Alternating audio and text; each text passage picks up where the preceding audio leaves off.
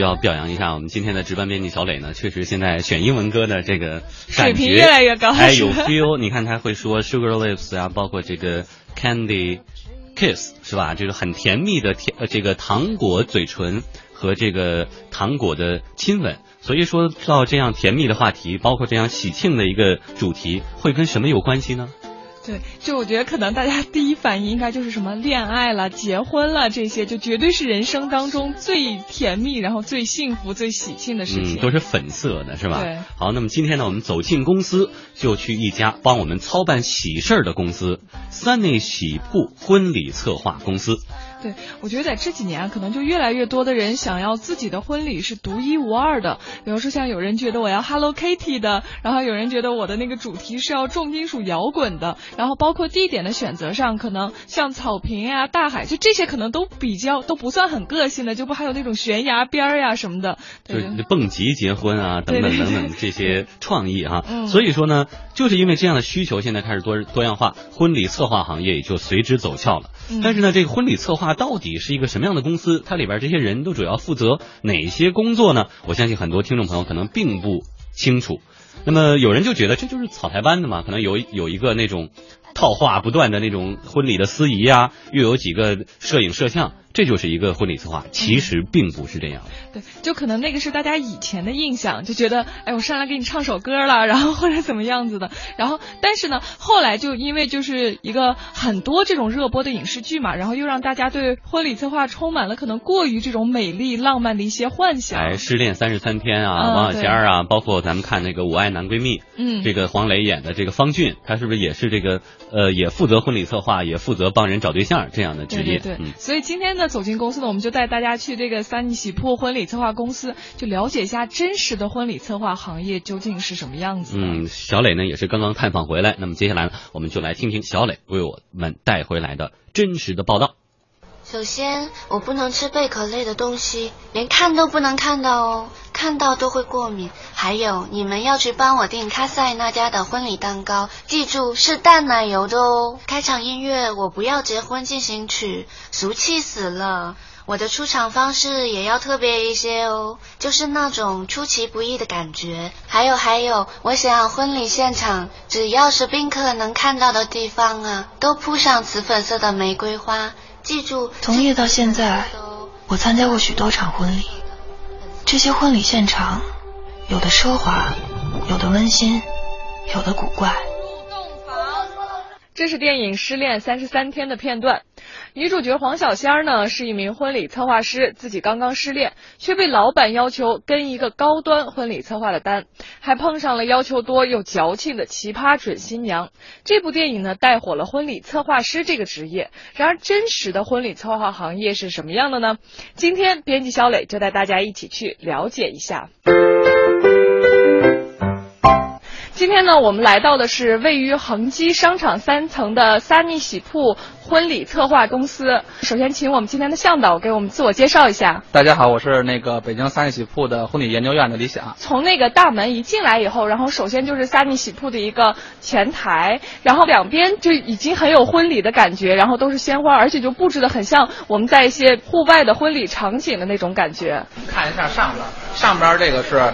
三喜铺从成立以来吧，一些新人给我们的评价。一进来的这个大厅的顶上，全部都是一张一张，就类似于明信片的。然后呢，左边都是婚礼当天的照片，然后右面是他们给三妮喜铺然后写的这个祝福语。我们先进门，然后往右来拐，这个是我们的模拟区，主要是给新人来提供。你比如说提前的彩排，或者在他的实际婚礼之前，他想去感受一下婚礼的现场气氛。然后每星期都有不同的婚礼主题，这期的是这个时光主题，就是提供新人一个学习的场所。然后。然后他来这儿，我们也会有新娘讲堂，包括给他完整的介绍他婚礼筹备过程当中应该注意的一些东西，包括我们也会请我们的员工，然后来模拟新郎新娘来做一些这个登台、跪地献花，还有交换戒指等等这样婚礼秀。然后我们再接着往前走，一拐过来，我们这面墙是我们的主持人团队，然后这面墙是我们的产品研发，就是我们会不定期的开发一些新的产品来满足我们新人的需求。您比如说。今年挺流行这些灯泡类的这种稍微有点百老汇感觉的这样的风格。有一种情况可能是，就新人他会自己提出来特别多他的想法，然后让你们来替他实施。这样的新人，我们实在是太喜欢了。但是就是其实很多人他可能我不太知道自己想要什么，对我只能告诉你，比如我喜欢红色。或者我喜欢古典欧洲的东西，这个红色怎么跟古典欧洲的这个东西结合到一起？就是红色，我们传统意识当中都觉得是中式的，那这个就靠策划师。当然，产品研发部门是给策划师提供更多的。可以做策划的元素，我们可以这么来理解，就是他不停的在开发这些东西。然后这个是我们策划区，这个都是我们的策划师。现在策划师应该是六个组，大概是呃将近一百人吧。然后这样的一个规模，一旦他是策划师了，那他就能独立执行一场婚礼了。当然，策划师我一直理解成他应该是一个项目负责人，或者说他起协调作用。我们都是一个团队来为他服务的，因为有设计师、有花艺师，然后有场部的师傅等等的，就是大家合在一块儿，然后来为他完成这场婚礼。但是策划师更多的是协调，还有呃主创意啊等等的这个方面的一个。现在婚礼策划这边基本上已经摆脱了我们只是提供设备，或者说呃把这东西摆在那儿，然后上去一个司仪啊，今天是个好日子，特高兴给大家唱首歌，我就基本上没有这样的情况了。这个是我们策划师的这面墙，第一是一个小展示。第二个也是让新人能找到自己的策划师，就像一个照片墙一样，而且就这个本身做的，就每一个策划师的这个照片还都有点像那种时尚杂志的封面一样，而且每个人都摆的造型啊，什么表情好像都各有特色。对对对对，是这样。比如说我要是一个新人，就我完全不了解你们这儿策划师的情况下，那我怎么来选择呢？就是首先我们接待新人之后，会了解他的一个。风格，其实我们更愿意把一个最适合这个新人的策划师安排给这个新人。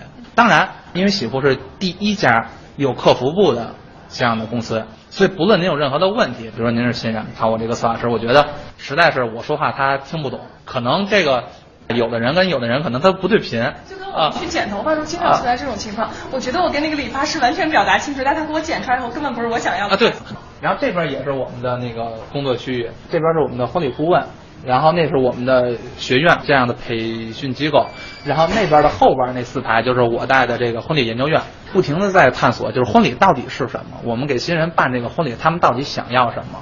有的人是爱情，有的人是想借这个机会表达对父母的感恩之情，所以我们一直在研究婚礼，所以相当于是这样的一个机构。啊，这是我们的运作部，运作部就是保证婚礼的一个安全的执行，他们会对接我们所有的化妆师。呃，摄影摄像老师还有花艺师。想做好婚礼策划，其实并不容易，需要了解民俗、化妆、酒店管理、花艺、灯效、婚礼视频拍摄、剪辑、婚车型号等等知识。不光要有创意，还要有力气，搬东西、搭架子、撤场子，说上就得能上。所以啊，一名好的婚礼策划师需要多年的成长磨练。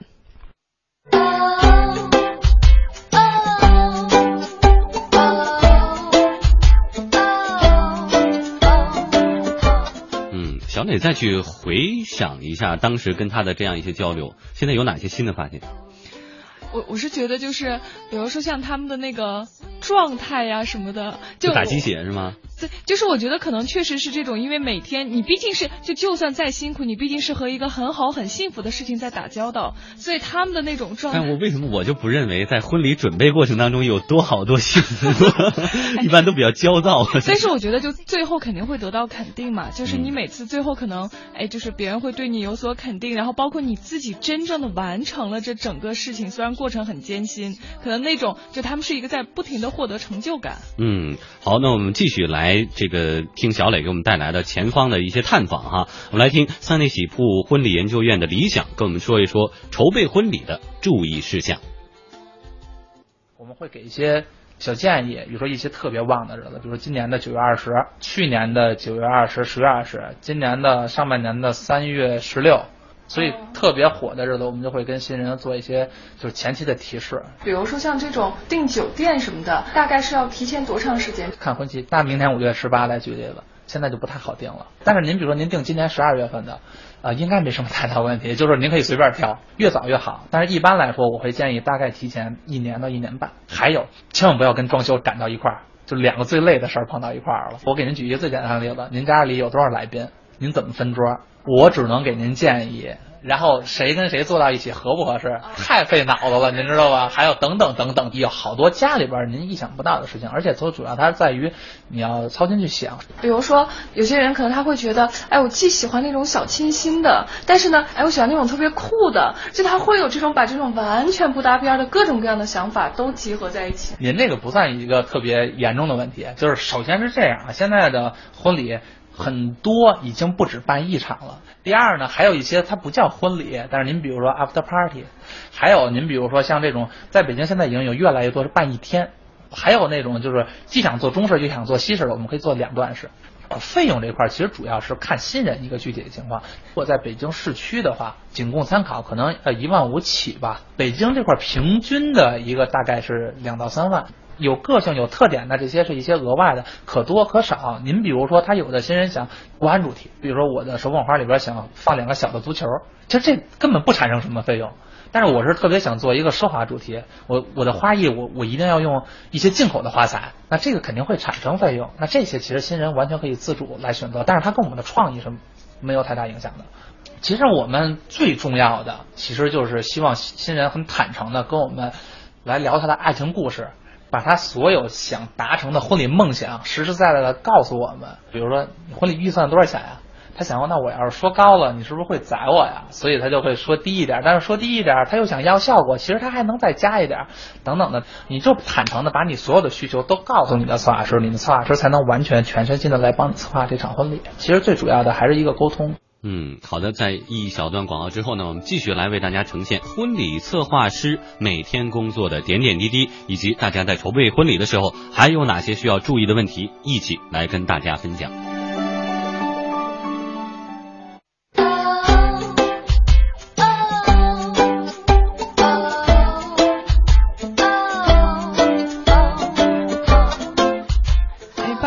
首特别甜蜜，然后还而且就很轻松的这首歌呢，就欢迎大家继续回到我们每周三的走进公司。今天呢，我们去的是三妮喜铺婚礼策划公司。嗯，其实呢，对于这个婚礼策划公司呢，真的是很不容易。他们经常会碰到的问题就有这么几大类。首先是新人没主意，嗯，对，没有办法，就只能跟他们聊，来挖掘他们怎么相遇的、相识、相爱的故事啊，你的星座呀，哪儿的人啊。对，而且我觉得这个还应该不在少数。你比如说像那种就真的我自己全部都计划好我要怎么样，然后我要有一个什么样的需求，然后什么，就我觉得这样真不会特别多。我觉得好多人，对你像我这样的什么心里都有数的，我怎么会去找婚礼策划公司呢？对，就太有想法，而且我觉得要太有想法的话，可能反而不一定放心婚礼策划公司，他会觉得自己做更好。这是其中的一个问题。另外一个问题，其实刚才说的是没主意，嗯，太有主意这样的，尤其是准新郎和准新娘。还不统一，怎么办？有时候作为这个婚礼策划公司呢，你就要充当这种心理按摩师、心理医生这样的一个角色。嗯，怎么样能够让两个人呢都能够兼顾到，然后还互相要有点妥协，最终能够达成一致，把这个活儿给干出来。对对对，这也是一个这个比较难的问题。对，所以像这份工作真的是，就别人看起来会觉得很美，但实际上有很多很多的不容易。对，因为新郎新娘往往这个在装修的时候，因为的这个风格的这个分歧啊，包括婚礼的风格，疯了，到最后谈崩了的，真的有的是。对，有的是。这是一点，还有一点呢，就是钱不多。新人对这个要求很多，又想是进口的鲜花啊，又想是场内这个布置啊等等，但是预算有限，嗯，这往往这个这个婚礼策划师他也很难办，对，他就得想怎么样能既满足你的需求，但是这个钱上又不要有太大的这种增幅，而且人家多少还得挣点嘛，对吧？不能白干，所以呢，这样一份看起来很美的工作，虽然每天在跟甜蜜打交道，但其实他们每天也在跟烦恼打交道。我们来听听。这个小磊探访三内喜铺这个婚礼研究院的现场，然后采访到的理想的说法。他说呢，婚礼策划师呢确实很辛苦，不过每当获得这个新人的肯定，就觉得一切都值了。他是一个非常幸福的职业，因为本身我学的是理工科嘛，理工男。为什么选择这个行业？因为就是想见证更多的爱，想获得更多的温暖。但是他确实很辛苦。就是在新人都入睡了之后，其实他可能还在深夜还在布场当中，而且策划师是没有周六日的，因为周六日都是别人结婚，你是不可能休息的。您像五一、十一期间根本是不可能休息的，因为那个时候都是最忙的时候，也会碰到一些不理解的新人。包括呃新娘会有婚前的一些焦虑等等的。但是我们一直不论是开会也好，还是私底下聊天也好，他需要你内心深处真正的理解什么叫做爱。在婚礼办完的时候，好多新郎新娘就会过来，他抱着你说太谢谢你了。然后几天前我们怎么怎么着，但那一刻你就会发现，你所有的事情你都释怀了，其实都没有关系。其实可能这一点也就是策划师的价值所在吧。赠人玫瑰，手有余香嘛，见证别人的幸福，自个儿也更年轻一些。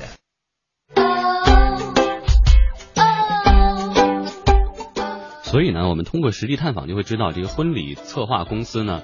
干的活并不仅仅是提供一个主持人，或者说吹拉弹唱那个草台班子那么简单。嗯，比如说呢，这个还有一位这个婚礼策划师的网友，也是我们的听众啊，小夏给我们介绍了一下他们某天下午的工作。他说他们的同事发出去没有一个人在闲着的。比如说小 A 就在剪这对新人的这个视频啊，或者他们相识的这经过剪这个片子。然后小 B 呢就在陪着新人去测量场地，然后确认场地的布置，放几把椅子呀。放一个什么样的这个这个酒塔呀、香槟塔呀，或者说等等等等这个这个蜡烛之类的。而小 C 呢，就帮新人出流程，是吧？先干嘛，然后干嘛，然后这个父母什么时候上，证婚人什么时候上，等等等等的。包括呢，这个小弟呢，就要从海量的资料当中帮大家挑选音乐。你上场的音乐是哪一段？你父母讲话的音乐是哪一段？包括这个交换戒指的音乐是哪一段？你看我是不是很了解？对呀，我真想说你真的好专业啊，不愧是结过婚的人呢。然后这这不要不要强调这一点啊。另外呢，还有这小易啊，就在修改跟酒店签的合同啊，因为这个婚礼策划公司它是没有场地的呀，他也需要去谈这个酒店大堂怎么收费，然后这个房间怎么收费，这个这个这个这个宴会厅怎么收费。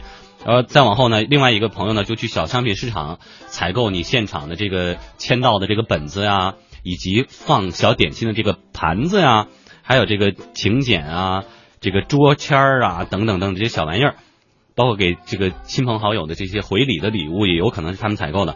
还有的同事呢，就要陪同新人去见主持人，跟这个主持人一点一点的这个沟通，现场我要什么样的气氛，然后我什么时候是可以调侃的，哪些话是不可以说的，嗯，包括不要太难为新郎，因为我们新郎可能心理素质又比较差，是吧？还有呢，就是另外一个朋友呢，就会这个帮这个新人去录制朋友们的这些。祝福，亲友的祝福，到处去去给大家录下来，然后引导大家说的好一些。嗯，是不是好多活要干？对啊，确实是特别特别的不容易。然后，而且呢，就我们在说到，就这个可能是他们平时的一个常态。如果要是到了这种就是婚礼的前一天和婚礼的当天，可能他们会更加的二十四小时了。对对对，然后比如说像婚礼的前一天，然后就要和酒店去协调各种事情，然后试灯光、音响，确定彩排时间，然后呢，还有婚礼现场的这种。种就是就要去婚礼现场上监督灯光、花艺、场地布置啊什么的，而且这些都需要他们随时要上去什么搭架子啦什么，就这个他们都是要缺把手的就得自己弄啊。对对对，然后还有全场几百个椅背丝带，加上这种手工呀什么的。就比如说像我们看见那个草地或草坪婚礼特别美，就那种白椅子，可能后面系了一个红色的蝴蝶结，像那些都是要婚礼策划师自己一个一个对，现场可能只提供那种带钢架的椅子，包括这个椅套，包括你的这个后边的。蝴蝶结是红色的，跟你整个的这个婚礼的主题的颜色是不是搭配？包括这个背板的颜色，包括易拉宝的颜色是不是配？这都是需要去这个确认的。还有一点就是陪着司，这在前一天啊，陪着司仪和主持人，不是他俩是一回事儿。新人，新新人，对，然后彩排。啊，一遍一遍一遍一遍，嗯，对，然后就很忙乱。而婚礼的当天呢，那基本上懒觉是不可能睡了，头天晚上还不一定能睡得了觉呢。早上七点钟，你得给这个新郎新娘、化妆师、司仪、婚礼摄像、婚礼督导、伴郎伴娘、酒店主管、车队主管、物品主管打电话，打电话，打电话，打电话，一个一个的确认，把这个人都召集齐了，是吧？九点钟的时候，该陪着新新郎去接亲了，到达酒店，然后得确认各种这个这个这个摄像啊。这些环节方面的东西。怎？然后因为后期你还得给别人提供一个 DVD 呢，是吧？对对对。然后完之后婚礼就跟你没什么关系，就因为他已经全部都筹备好了嘛。然后婚礼就正常的。你就站着看会儿，对对对，歇会儿。然后到了就是一点半，对一点半可能婚礼结束。这这个主人们沉浸在幸福当中，我们的婚礼终于结完了哈，终于这个 husband and wife。但是他们事儿来了，人家都撤了，你得收场啊。收场，然后人家酒店说你就给我回归原样，要不然就扣你的钱。是的，嗯。然后开始什么搬架子了，然后包括。各种开台零碎的东西，什么都要带回去啊什么的。而且你想，就是结婚嘛，然后到了下午，就人家不管参加婚礼的人还是结，就就就是当事人，肯定都是特别开心的一天。然后结果，但对于他来说，立刻这个全完事后就要回公司继续上班。对你以为这一天我就可以放假了吗？结束了吗？没有，回去以后要给下一对儿。新人打电话，哎，咱们什么时候碰一下啊？咱们那个婚下周那个婚礼筹备的怎么样了？到晚上七点钟下班自己休息一下，太不容易了。哎呀，我们看到这个网上今天的这个互动也非常多哈，好多朋友说一个吧。垫脚的猫说呢，我正准备入这行，如果面试的时候问我为什么要做婚礼策划的时候，我的回答估计也是看了《失恋三十三天》以后，对婚礼策划充满了憧憬。嗯，对，对，其实就但是听我们就说完这个以后，不知道大家会不会入这行的时候就更谨慎了，因为确实还是一个很不容易的一个工作。反正。呃，累心累身都不是一个轻松的一个职业。然后呢，就是大家呃，就因为我们每周三都是走进公司嘛，所以就是如果大家要是对哪些公司感兴趣的话，就可以在经济之声天下公司的这个微博或者微信上告诉我们你感兴趣的公司或者你感兴趣的行业什么的，都可以跟我们说，然后我们就会想办法去走进这家公司。嗯，好，也谢谢各位给我们提供很多的线索，比如说你发现哪家公司很好玩。也可以给我们一点点支持。好，再次感谢大家的收听。明天的公司人说呢，一起来聊一聊职场上的自恋一族，是你吗？